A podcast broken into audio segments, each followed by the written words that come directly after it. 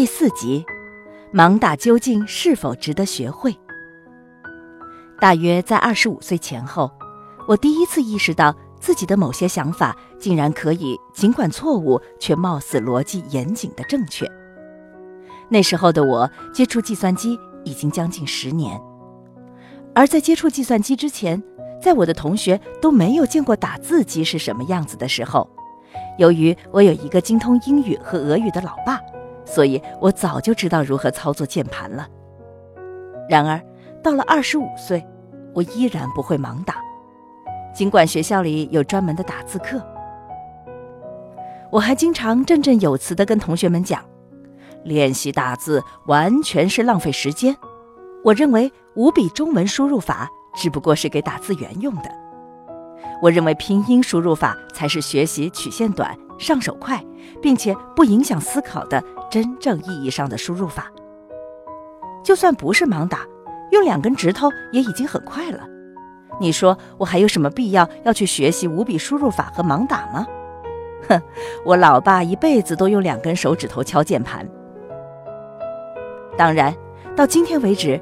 我依然坚持五笔输入法只不过是阶段性妥协的过渡产品，早晚会彻底消亡。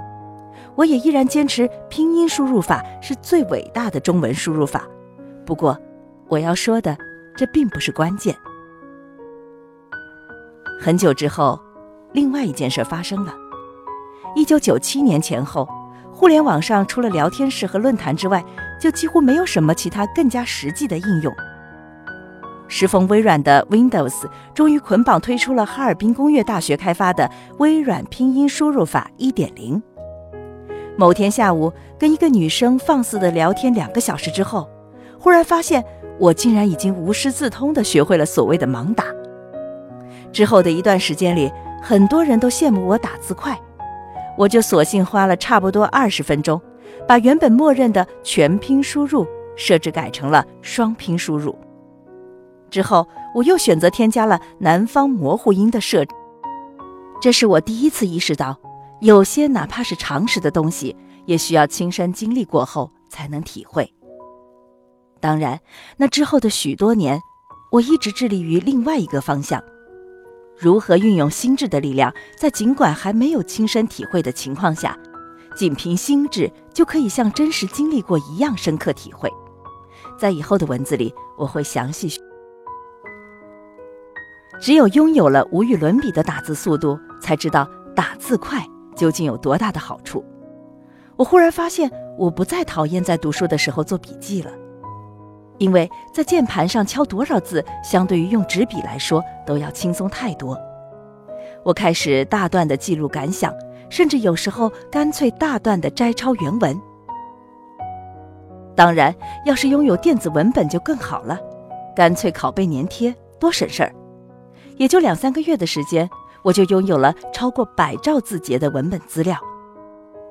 过去啊，读书的烦恼中有这么一个：我明明读过一段与此相关的文字，可是它在哪儿呢？死活找不到的时候，骂娘的心都有。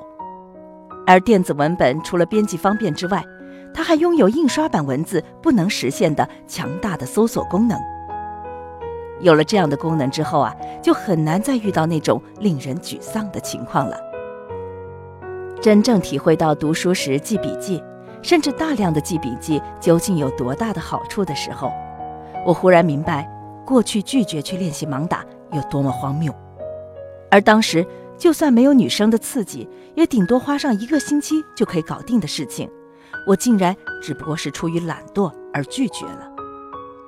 如果哪怕五年前，我花上一个星期学会了盲打，那么我可以多出多少读书笔记，积累多少文字啊！更何况，差不多十五年前，我就有机会，并且完全可能学会盲打。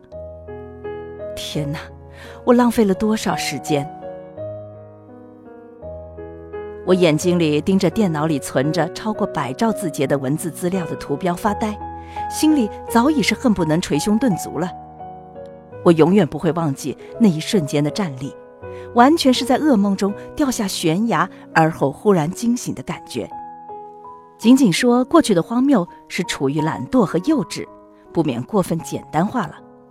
事实上，是我的心智不够强大，才导致我根本没有意识到我只不过是懒惰而已，并且还竟然振振有词、洋洋自得，可怕！那天我告诉自己并记在本子上的一句话，再也没有忘记过：心智低下，真可怕。记得过去老师曾讲解《论语》中曾子说的“五日三省吾身”有两种解释。第一种是我每一天都自我反省三次；第二种是我每一天都以下列三件事来自我反省。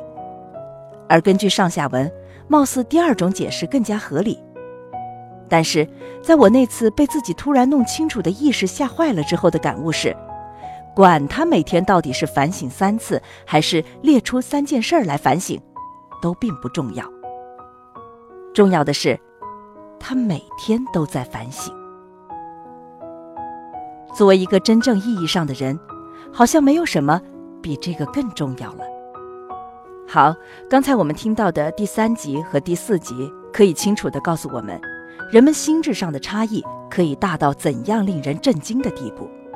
更令人心惊胆战的是，这种差异太过隐秘，因为这种差异完全不是那种相貌、身材、财富之类的显而易见的差异，所以这种差异要么会干脆被忽视，要么会通过各种各样的形式被拒绝承认。